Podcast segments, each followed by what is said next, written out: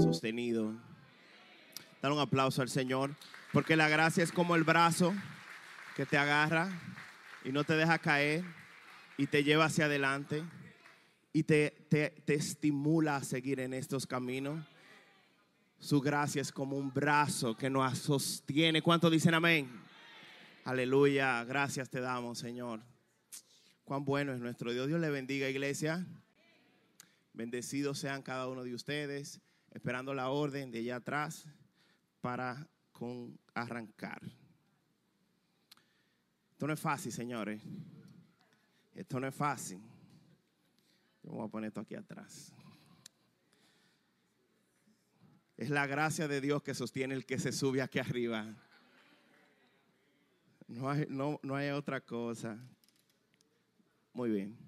Dios le bendiga a todos aquellos que nos ven también a través de la plataforma de YouTube, la iglesia que está en casa y aquellos que, que están aquí presentes. Sean bendecidos por la gracia de Dios. La que cantaba Trinidad. Yo quiero que le demos otro fuerte aplauso al Señor por esa hermosa canción que Él entonó para nosotros.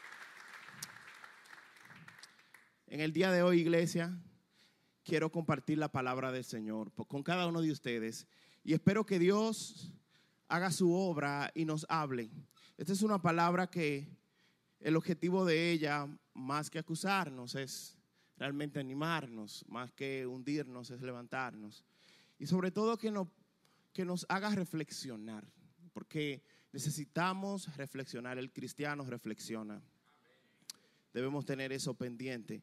Pero antes de, vamos a orar, pedirle a Dios que sea Él hablando a nuestras vidas. Padre, gracias.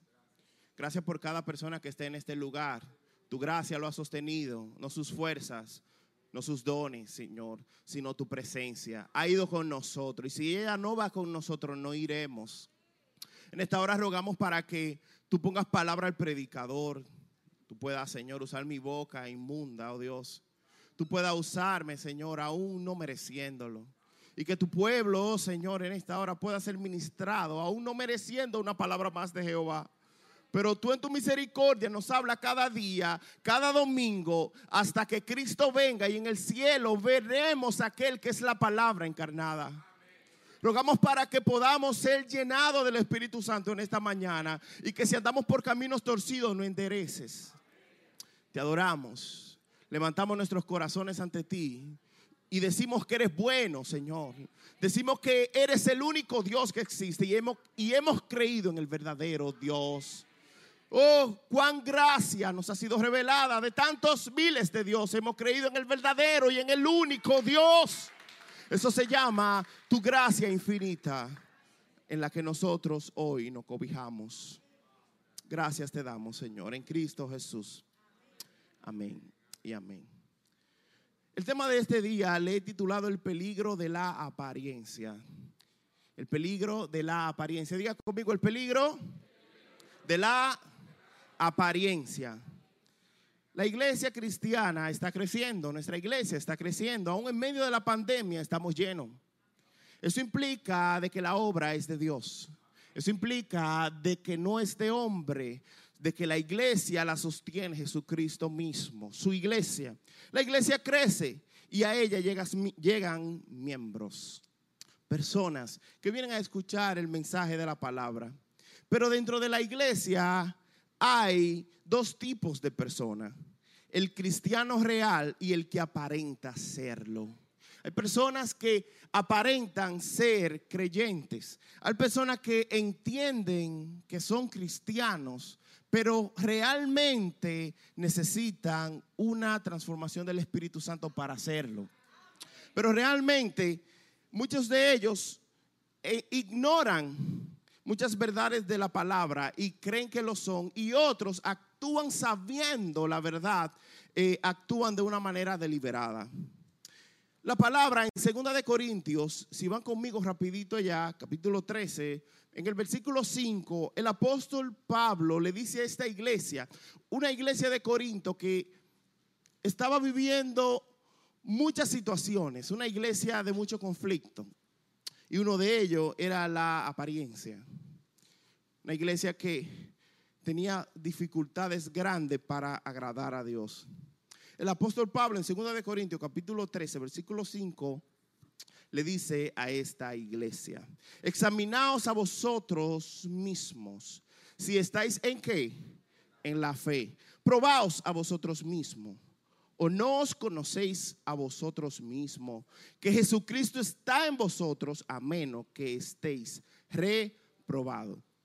Este texto inicia diciéndonos a nosotros que debemos examinarnos y dile al que está a tu lado, debes examinarte.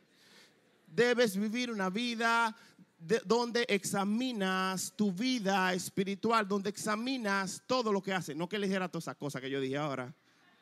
No, me primer chin. Pero si se lo dijiste, me ayudaste. Gracias. Sabemos que el mundo en que vivimos, hermanos, es un mundo de apariencia, ¿verdad que sí? Es un mundo de apariencia. Para este mundo la, apariencia lo es todo el marketing. Eso es lo más importante, cómo las cosas se pueden proyectar, cómo las cosas se ven, cómo podemos vender las cosas. Las cosas se venden a través de la apariencia, una buena marca, una buena carátula, eh, un, buen envase, una, la ropa que se vea bien, etc. O sea, vivimos de eso. La mayoría de las personas ponen en este tiempo la verdad y lo real en un segundo plano. La imagen tiene el primer plano para esta sociedad. La verdad, por eso viene ahora a ser relativa, porque la apariencia es lo que realmente ellos entienden que es su fin. La verdad no importa si tiene que ser real o si tiene que ser eh, el camino correcto, lo que ellos andan buscando. Eso, yo no eso no es lo que ellos buscan, la verdad. Ellos buscan la apariencia. Ese es el mundo en que nosotros vivimos. Un mundo lleno de espejos para vernos. Todas las casas tienen más de un espejo. No vemos un espejo en la sala, tenemos uno en la habitación, en el baño, tenemos un espejo en la cartera, tenemos un en el carro, retrovisores. Es un mundo de espejos, hermanos, porque es el mundo donde cada quien quiere ver cómo se ve. Nadie sale de su casa sin verse antes. Quizás salimos sin orar para venir a la presencia de Dios a adorar, pero no salimos sin vernos en un espejo.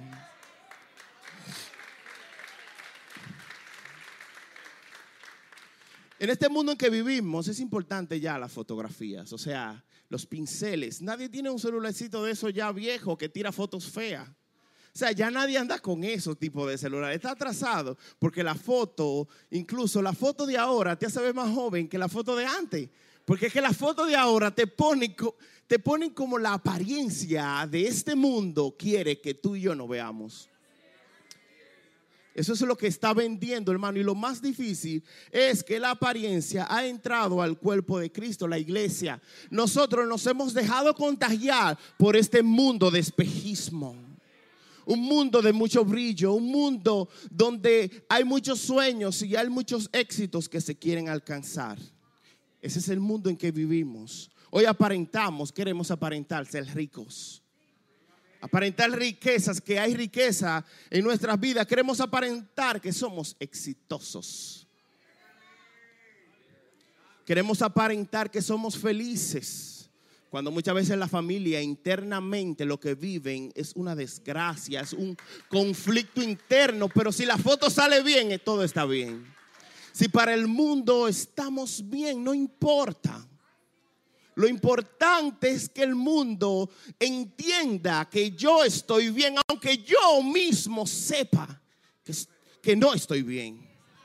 Me interesa más que el mundo entienda que yo estoy bien a estar bien. Así vivimos.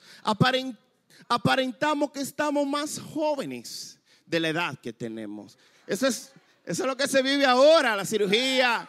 Por eso existe, por eso existe, hermano, todas estas cosas que, que hoy usamos, todos estos atuendos. El objetivo de ello es aparentar la edad que no tenemos.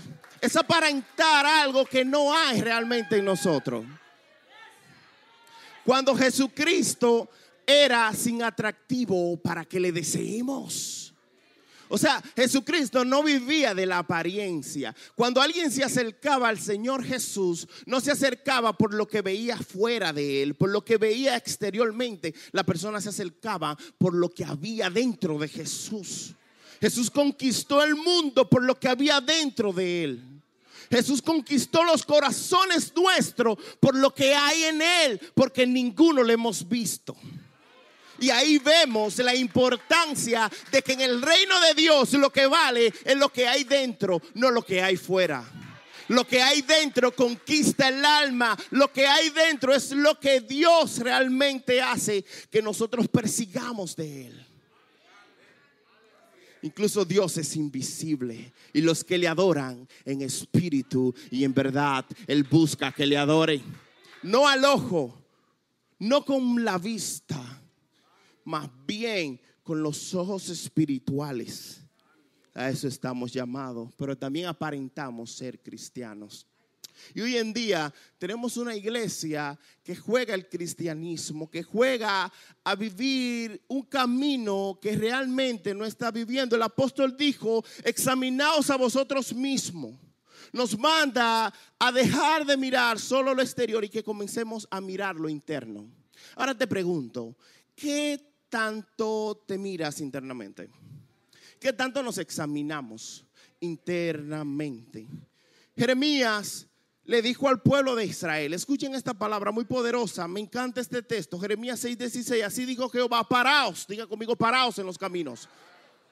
Y mirad y preguntad por las sendas antiguas cuál sea el buen camino y andad por él y hallaréis descanso para vuestras almas. Mas ellos dijeron, no andaremos. ¿Qué pasó aquí? El pueblo de Israel estaba aparentando ser el pueblo de Dios sin serlo.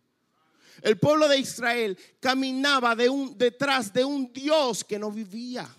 Ellos andaban detrás de una nube que en el fin lo que ellos buscaban era el descanso de su cuerpo. Querían llegar a la tierra prometida, pero no querían llegar a la presencia del Señor.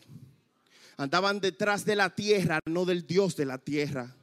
Era un pueblo que caminaba detrás de una nube diciendo que eran espirituales, que seguían el espíritu, la vida del espíritu. Eso simbolizaba la nube del desierto, la vida del espíritu.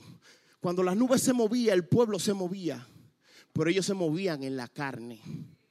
Ellos no se movían en el espíritu. Y el Señor le dijo, paraos en los caminos y preguntad por las sendas antiguas. Necesito que ustedes comiencen a vivir, un, dejen de comenzar a vivir esa vida acelerada. ¿Sabes por qué este mundo vive de la apariencia? Porque vive una vida acelerada. La vida de hoy en día es rápida. La vida de hoy en día va a mil. no, no tenemos tiempo para nada. El mundo no ha puesto nuestro calendario ya muy corto. Ya no hay tiempo para meter más cosas en la agenda. Y esa vida acelerada hace que vivamos de la apariencia. Y ahí es donde Dios te dice, paraos este es el tiempo de que Dios te diga, quizás anda muy rápido y Dios te dice, paraos, detente, detente y comienza a examinar tu vida. El carácter del que vive de la apariencia nunca se formó por la velocidad en que vive su vida un cristiano que no se detiene, un cristiano que no vive una vida de reflexión. La vida cristiana es una vida de meditación, de reflexión. Es una vida donde Dios dice muchas veces que tú vas rápido, estate quieto y conocerás que yo soy Jehová. Hay momentos donde Dios nos manda a esperar y nos mete en un desierto porque Él quiere detenernos. Porque Él quiere que comencemos a examinarnos. Cuando estás en un desierto es un tiempo prudente para mirar internamente tu vida y mi vida. Es el mejor tiempo. Pero ser formado por Dios toma tiempo. Ser formado por Dios toma tiempo. Hay que esperar a que Dios muchas veces conteste oraciones. El crecimiento espiritual es lento. El crecimiento espiritual, nadie aquí ha crecido de golpe, llegó a la iglesia y es un súper espiritual. No, el crecimiento espiritual es lento. Para tú formar realmente lo que hay dentro, te tomará mucho sacrificio. Te tomará mucho tiempo, muchos tropiezos. Pero este mundo no quiere tropezar. Este mundo quiere pasarse los niveles. Y para eso hay que vivir de la apariencia. Para eso hay que volarse formatos que Dios quiere hacer en nuestro carácter. Para Dios entrarnos en el fuego muchas veces hay que soportar lo que Él tiene para nosotros. Pero la apariencia te impide esas cosas. La iglesia está llena de un tipo de cristiano que yo le he titulado los casi cristianos. Así le he titulado los casi cristianos, no los cristianos, los casi cristianos. Y hay una historia muy conocida por nosotros que es cuando el apóstol Pablo fue encarcelado, que ya él estaba compadeciendo ante Agripas y él estaba defendiendo la fe que él había creído. Y en Hechos capítulo 21, capítulo 26, versículo 1, allí nos muestra a Pablo defendiendo su fe de lo que Dios había hecho en su vida y que había sido preso por el Evangelio. Esto, esta historia nos enseña una gran enseñanza en cuanto a esto de no ser un casi cristiano. Entonces Agripas dijo a Pablo, se te permite hablar por ti mismo. Pablo entonces, extendiendo la mano, comenzó así su defensa. Me tengo por dichoso, oh rey Agripas, de que haya de defenderme hoy delante de ti de todas las cosas de que hoy soy acusado por los judíos. Mayormente por mayormente porque tú conoces, escuchen bien eso, mayormente porque tú conoces todas las costumbres y las cuestiones que hay entre los judíos por lo cual te ruego que me oiga con paciencia. Y ahí Pablo comenzó a hablarle de lo que Dios había hecho en su vida, de que él era Saulo y perseguía a los cristianos y andaba una vida rápida, una vida de apariencia, del gran espiritual. El que persigue la iglesia porque no anda conforme a la ley. Yo sí vivo conforme a la ley. Y un día, camino a Damasco, el Señor lo detuvo de golpe y eso es Dios hace cuando vamos muy rápido. Nos detiene de golpe. Y Pablo cayó y dice, y él seguía explicando de cómo Jesucristo le dijo, ¿por qué me persigue? Dura cosa te es dar cosas contra el aguijón, Pablo. Y Pablo llegó hasta ahí. Versículo 24. Sigue diciendo. Diciendo, ya aquí viene después de Pablo haber hablado todas estas cosas, dice un tal Festo diciendo él estas cosas en su defensa. Festo a gran voz dijo, estás loco, Pablo. Las muchas letras te vuelven loco. Mas él, mas él dijo, no estoy loco, excelentísimo Festo, sino que hablo, hablo palabras de verdad y de cordura. Pues el rey sabe estas cosas delante de quien también hablo con toda confianza, porque no pienso que ignora nada de esto, pues no sé qué ha hecho, pues no se ha hecho esto en algún rincón. ¿Crees, oh rey Agripa, a los profetas? Yo sé que crees. Diga conmigo, yo sé que crees. Entonces Agripa dijo a Pablo, por poco me persuades a ser cristiano. Y Pablo dijo, quisiera Dios que por poco o por mucho, no solamente tú, sino también todos los que hoy me oyen, fueseis hechos tales cual yo soy, excepto estas cadenas. La vida de Agripas, la vida del rey Agripa nos muestra la, la conducta del casi cristiano y de quienes viven de la apariencia. Y yo quiero que miremos algunos detalles. Por ejemplo, este tipo de persona que es casi cristiana, que vive de la apariencia, conoce todas las formas, las formas y actitudes de un cristiano. El apóstol Pablo le dijo en Hechos 26:3, lean ahí mismo, vayan conmigo a la par. Hechos 26:3 dice, mayormente porque tú, hablándole a Agripas, conoces todas las costumbres y cuestiones que hay entre los judíos, por lo cual te ruego que me oiga con paciencia. Agripa sabía que lo más probable quizás adorar a Dios. Agripa conocía lo que eran los coros, como muchas veces nosotros conocemos los coros.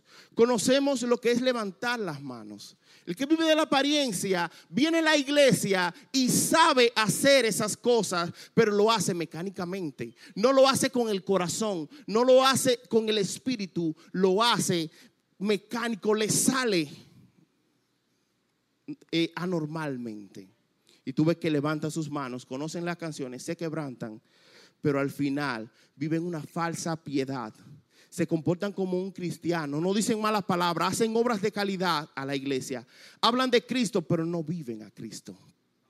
Esos son ese tipo de personas. Y hoy Dios nos está llamando, iglesia, a que nos sacudamos en este lugar. Dios quiere que nos sacudamos y comenzamos a vivir la vida que agrada a Dios. La vida que agrada a Cristo. Por pocos me persuade Pablo a ser cristiano. Por pocos. Y muchos aquí viven así, por poquito son cristianos. Por poquititico. Y tienen 20 años viniendo a la iglesia y por poquito reciben al Señor. El rey de la gripa, Pablo dijo que oía la palabra con paciencia y muchos vienen y se sientan y escuchan el mensaje, se detienen y lo desgustan, pero lo vomitan. Vomitamos el mensaje es como cuando una mujer pierde una barriga. Así sucede como cuando venimos a la iglesia, escuchamos la palabra con gozo, pero por no tener raíz ahogamos el mensaje de Dios.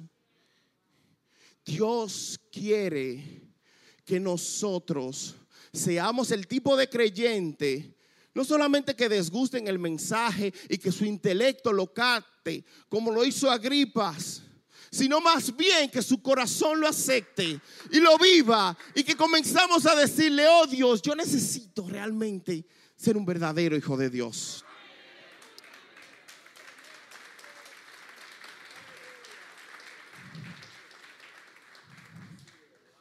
Matthew Henry dijo sobre Agripa, Agripa vio que había mucha razón para el cristianismo. Su entendimiento y sus juicios fueron convencidos momentáneamente, pero su corazón no fue cambiado. Su corazón nunca cambió y eso es lo que sucede. Lo que necesitamos decirle a Dios, oh Dios, dame un corazón nuevo, transforma mi vida porque si no la apariencia me tomará y viviré un falso evangelio. Y hoy Dios quiere que toditos salgamos de aquí sin vivir un falso evangelio. O vivimos o no vivimos. O creemos o no creemos. O agradamos a Dios o nos vamos. La palabra dice que el que esté limpio, santifíquese y limpiese más. El que esté sucio, ensúciese más. Dios dice, decídete. Yo no sé a quién Dios le está hablando. Yo no quería predicar este mensaje. Yo tenía otro mensaje preparado y lo tuve que cambiar.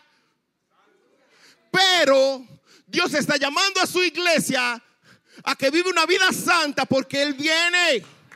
Él está a la puerta.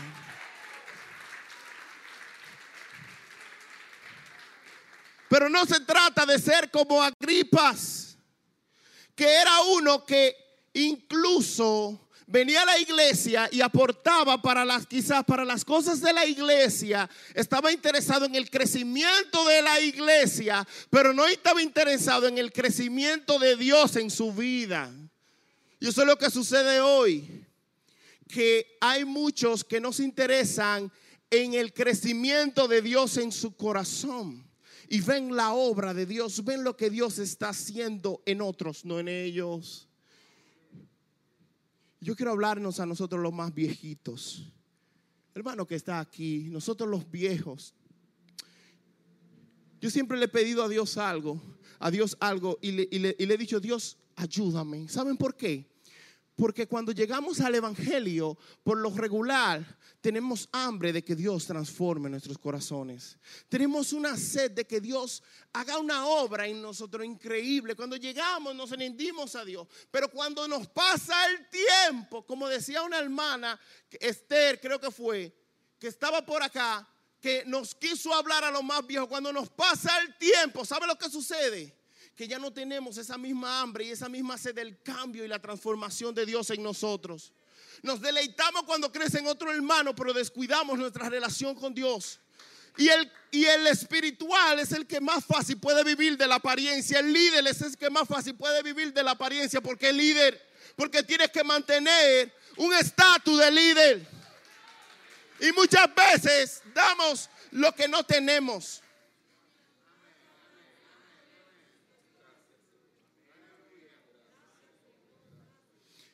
El apóstol decía, examinemos algunas acciones que nos muestran, que no muestran que no estamos en la fe. Lo primero es que tenemos, tememos más al hombre que a Dios. Aquellos que viven de la apariencia tienen un detalle, temen más al hombre que a Dios.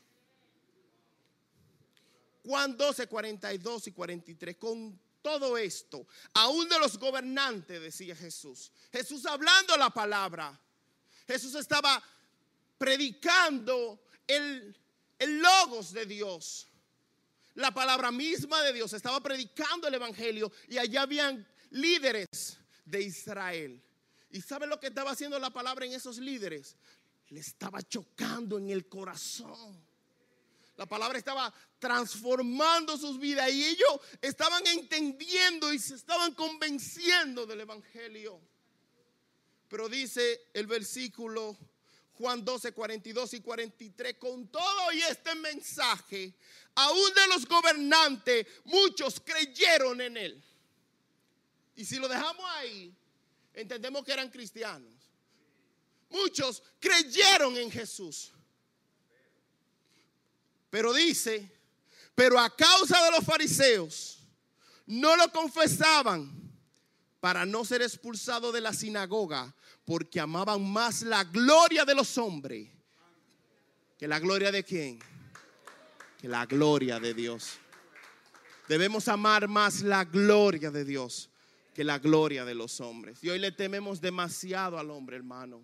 Hoy le tememos a que me diga el líder, a que, a que diga la sociedad de mí, mi estatus. Hoy, hoy queremos proyectar demasiado. Y hoy yo te quiero venir a ti a decir en este día con toda humildad, una persona que también tiene que revisarse. Yo te vengo a decir que revisemos nuestros caminos y le pidamos a Dios que detenga nuestras vidas si es necesario y nos paralice y nos transforme para continuar. El coronavirus vino a detener nuestras vidas y Dios lo permitió. ¿Sabe por qué? Porque es un tiempo donde la iglesia debió santificarnos más. Dios paralizó el mundo. Eso hace Dios, paraliza el mundo. Y cada quien se ve como es. El carácter de los hombres buscan agradar a Dios. Ser el carácter de uno que no vive de la apariencia, quiere agradar a su Señor. No quiere, no quiere que, nada más no anda mirando, su vista está más enfocada hacia arriba. Está más enfocada hacia arriba, no hacia cuando llego a la iglesia, a mirar al hermano, a mirar cómo andan las cosas, a mirar cómo vino fulano cambiado, a mirar realmente eh, si fulano está adorando o no, a mirar tantas cosas. Desenfoquémonos, hermano, y comencemos a venir, lleguemos aquí con un corazón rendido a adorar a Dios y ya. Y eso va a contagiar más a otro. Eso contagia más. Vengamos a adorar, vengamos a darle la gloria a Dios. Los gobernantes cuidaron más sus posiciones y funciones que el agradar al Dios de los cielos. Él quiso todo.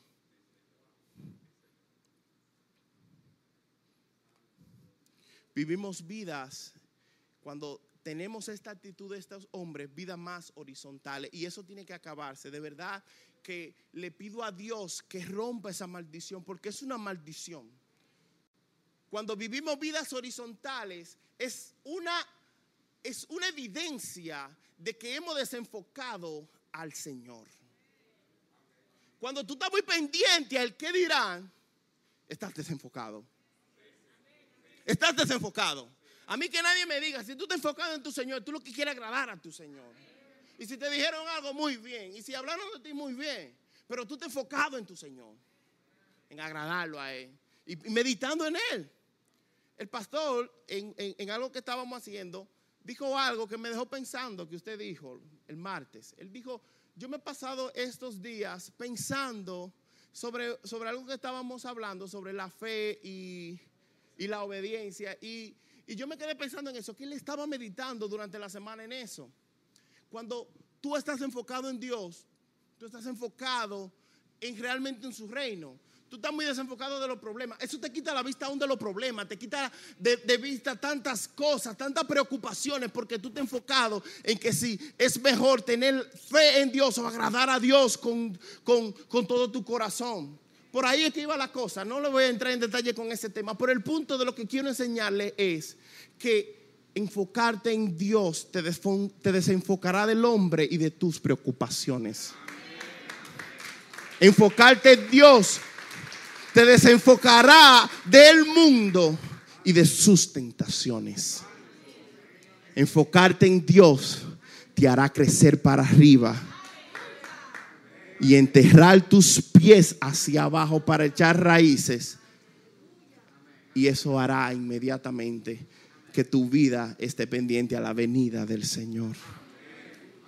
Por eso hay coronas para los que esperan al Señor. Dice, los que esperan su venida recibirán la corona de justicia o de gozo. La corona incorruptible de, justicia o de gozo porque anhelan la venida del Señor. Quiero entrar en otro punto. En el segundo punto, cuando vivimos como un casi cristiano o de la apariencia por lo regular, yo quiero que tú midas tu vida en esta hora por este punto. Cuando no vives una vida de continuo arrepentimiento, por lo regular puede ser que vivas de la apariencia. Y quiero abrir un poquito esto. El pecado, el que vive, el que vive enfocado y peca a Dios, se arrepiente inmediatamente. El que vive enfocado y peca, busca el arrepentimiento inmediatamente. No lo guarda. Pero, ¿qué sucede? Hubo un momento donde un hombre espiritual, y quiero traer a David a colación, donde David, que era un hombre que tenía un corazón para agradar a Dios, un corazón transparente, pero hubo un momento donde la apariencia lo tomó, porque es como un espíritu que te puede tomar. Tú dirás, no, yo no vivo de la apariencia, pero te digo algo, te puede tomar. David cuando pecó con Betsabé, él quiso quizás mantener su estatus y que nadie lo sepa. Ya Dios lo sabía. Y mandó a poner a, Urias en el centro de, de la guerra para que lo mataran y salir de la evidencia. Y mi apariencia queda bien. Y mi y mi estatus queda bien, mi testimonio queda bien. Y Dios revolcó eso. ¿Por qué? Porque cuando tú eres un hijo de Dios y Dios te ama, no puedes fingir. Y la apariencia no debe, no tiene fin contigo. Dios revolcó todo en la vida de David y permitió que David se arrepintiera. Pero mientras callé, se envejecieron mis huesos, decía David en mi gemir todo el día. Porque de día y de noche se agravó sobre mí tu mano. Se volvió mi verdor en sequedades de verano, Selat. Dios persiguió el pecado de David. Dios persiguió la falta de transparencia del David que Dios había dicho que tenía su corazón. Y Dios había declarado una palabra sobre David que era conforme a su corazón y no iba a permitir que un pecado no confesado destruyera lo que Dios había hecho, esa obra preciosa en David. Dios te cuidará por encima de tu propia maldad.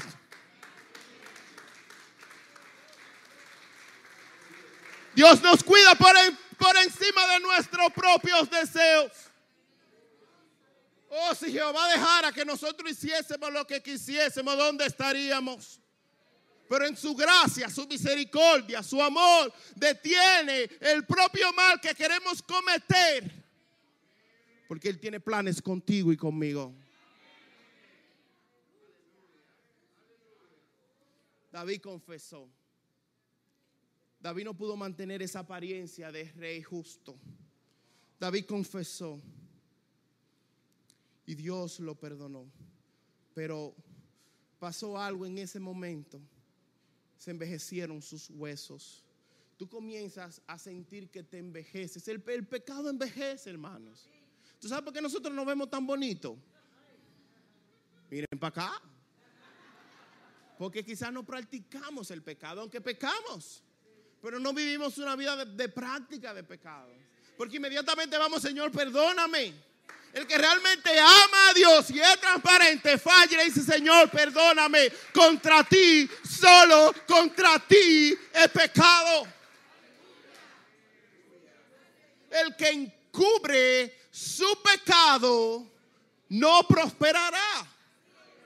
Más que el que lo confiesa y se aparta, que dice, alcanzará misericordia. La misericordia de Dios está ahí esperando la confesión. Porque Dios te quiere limpio, bienaventurados. Los limpios de corazón. Porque de ellos es el reino de los cielos. No, implica aquí que tú en algún momento no le vas a fallar a alguien, no le vas no vas a ofender a alguien, no vas a decepcionar a alguien. No dice, no está diciendo eso ese texto. Está diciendo que el limpio de corazón inmediatamente proyecta una vida de arrepentimiento. Se supone que si eres cristiano, lo que más practicamos es el arrepentimiento. Muchas veces somos duros, no, no endurecemos, hermano, porque todos nos hemos endurecido. Yo me he endurecido y el orgullo quiere endurecerte y no pedirle perdón a Dios o a un hermano. Pero inmediatamente la palabra de Dios llega si realmente tú eres una persona transparente. Tú te rindes ante el arrepentimiento. El arrepentimiento no es para cobardes. El arrepentimiento no es para personas que realmente son menos. El arrepentimiento es para débiles que confiesan que son pecadores y que necesitan la gracia de Dios.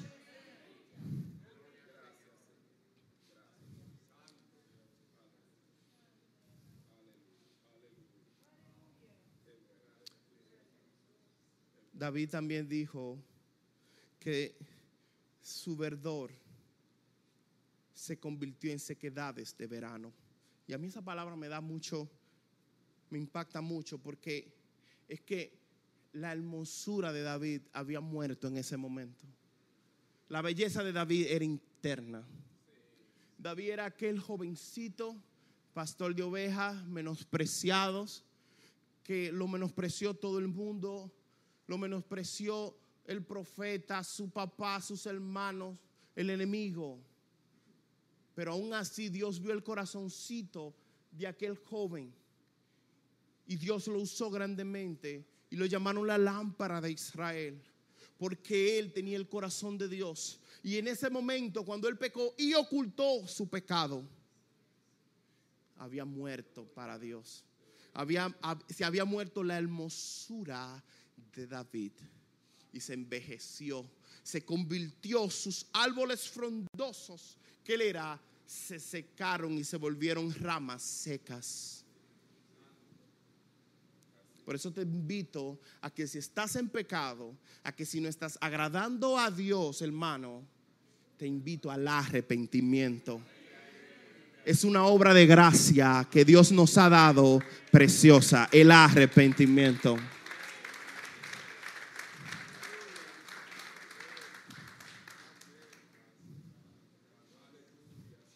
Mi pecado te declaré y no encubrí mi iniquidad. Dije, confesaré mis transgresiones a Jehová y tú perdonaste la maldad de mi pecado. Eso hace Dios. Quiero concluir con esto. Miren, quiero hacer un, un contraste entre el mismo David que se arrepintió y Saúl. Algo que ustedes saben. Pero quiero concluir con esto. Nosotros sabemos que Saúl y David eran rey de Israel. También sabemos que ambos fueron ungidos por el mismo profeta. También sabemos que ambos lograron grandes victorias sobre sus enemigos. Ambos lograron derrotar a los enemigos que se opusieron a Israel. Saúl y David. Dos, los dos primeros reyes de Israel. Uno duró 40 años y otro duró 40 años. Pero hay un detalle. Hubo uno que vivió para la apariencia de los hombres y otro que vivió para agradar a Dios. La palabra dice que Saúl, una de sus frases últimas que dijo fue, te pido, oh profeta, que me honres ante el pueblo. Su deseo era la apariencia, ser honrado ante el pueblo, que el pueblo lo viera como el gran rey victorioso ungido, aunque hubiese fracasado para Dios. Aunque para Dios era un desventurado, pobre y miserable, él quería ser para los hombres el rey todopoderoso. Mientras que David, David vivió para agradar a Dios. Vemos que el hombre de Dios le falla a Dios, pero vemos que el Dios que aquel hombre le falla a él, le perdona y le transforma. David hizo algo que lo diferenció. Y esto fue lo que diferenció para mí a David de Saúl. ¿Por qué David no vivió para la apariencia? Esto fue lo que hizo, esto, esto es lo que hace, esto es lo que tú puedes hacer para si la apariencia ha tocado tu puerta, que no entre. Saúl, como dije una vez aquí mismo, había gobernado en Israel, gobernó por Israel por 40 años, pero 20 años después de que inició su reinado, los filisteos vinieron y tomaron el arca del pacto, se la llevaron hacia su nación e Israel duró 20 años sin el arca del pacto entre el medio del pueblo. Y el arca, ustedes saben que lo que simboliza es la presencia misma de Dios, la Shekinah, donde caía la gloria pesada. Dios en esos tiempos caía en un arca, hoy cae en corazones. Pero en esos tiempos Él caía en un arca, el pueblo rodeaba el arca y adoraba al Dios del arca. Y las demás naciones sabían que por el Dios de esa arca ellos vencían sus batallas. Que cuando el Dios de esa arca descendía en esa arca, no había demonios, no había enemigos, no había espada que se pusiesen ante el Dios de ese pueblo. Y por eso los filisteos, cuando Israel pecó y Dios no descendió al pueblo, se llevaron el arca. Y aún así, Saúl sabiendo esto, duró 20 años sin tener el arca del pacto.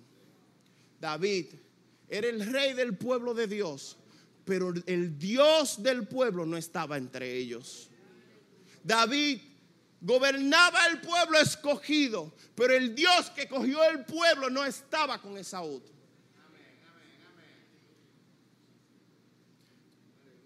Esaú reinaba y dirigía el pueblo vertical, horizontalmente, perdón, conforme a su entendimiento, conforme a su sabiduría.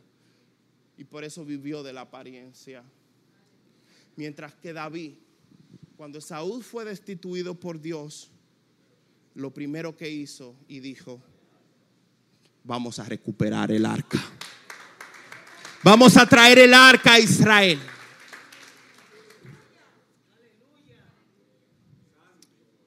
Segundo de Samuel 6:2.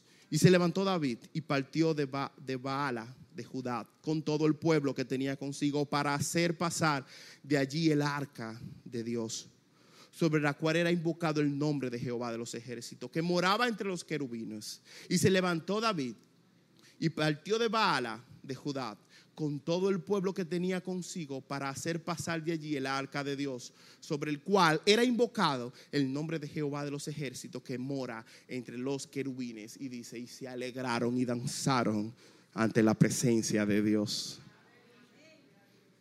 Eso hacía a David diferente. Y eso hace a un hombre de Dios diferente. El arca.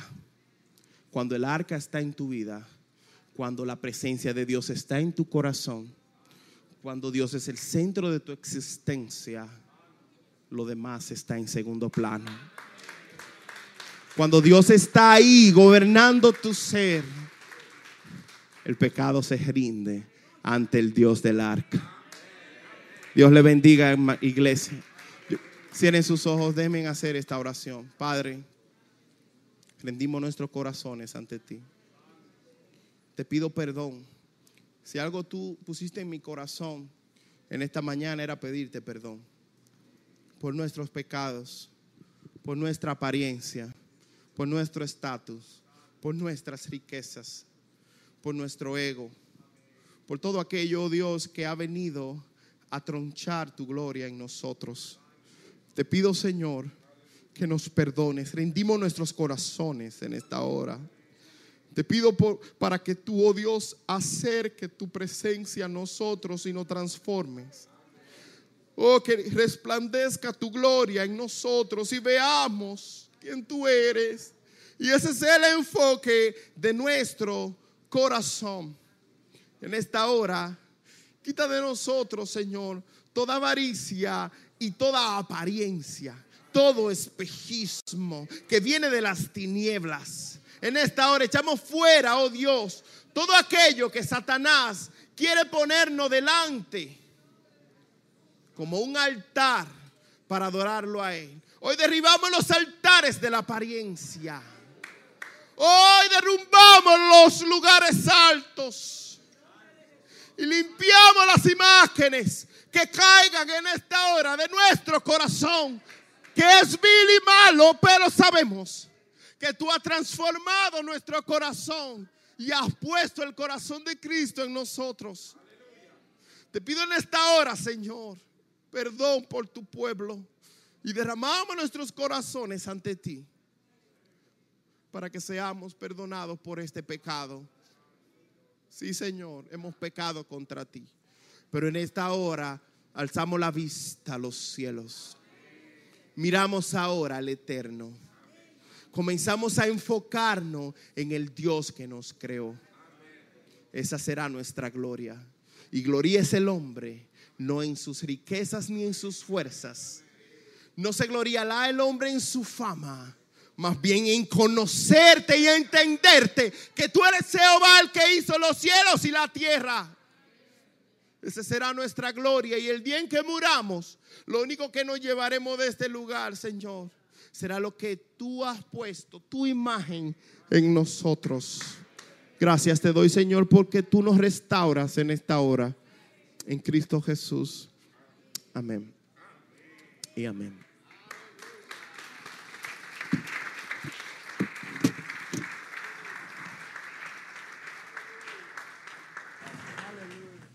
Aleluya. Qué bonita palabra, hermanos, hemos tenido en esta mañana. ¿Cuánto dan gracias al Señor?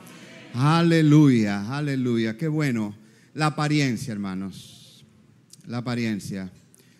La apariencia es parte de nuestra naturaleza caída. Vino preinstalada, viene preinstalada en cada ser humano. Desde la caída hasta aquí, la naturaleza, la, la apariencia está en nosotros. Wow, pero requiere examinarnos. Son tiempos de examinarnos a nosotros mismos, hermanos. Requiere de eso. Como decía el predicador, examinarnos y decir, ¿estoy agradando a Dios? Requiere enfocarnos en Dios. Enfoque. Requiere vivir una vida de arrepentimiento tal como vivió David. Y también requiere de que Dios esté en el centro de nuestra vida. Solo así, hermanos, podremos nosotros librarnos de ser o, de vivir una vida de apariencia. Gloria al Señor, gloria al Señor por su palabra. Aleluya. Así que, hermano que está aquí presente, hermano que nos ve por alguna de las plataformas digitales, te pedimos que examine tu vida. Examinémonos. Son tiempos de examinarnos a nosotros mismos y ver si realmente somos casi cristianos o estamos viviendo una vida que agrada a Dios. Gloria al Señor. Dios te bendiga.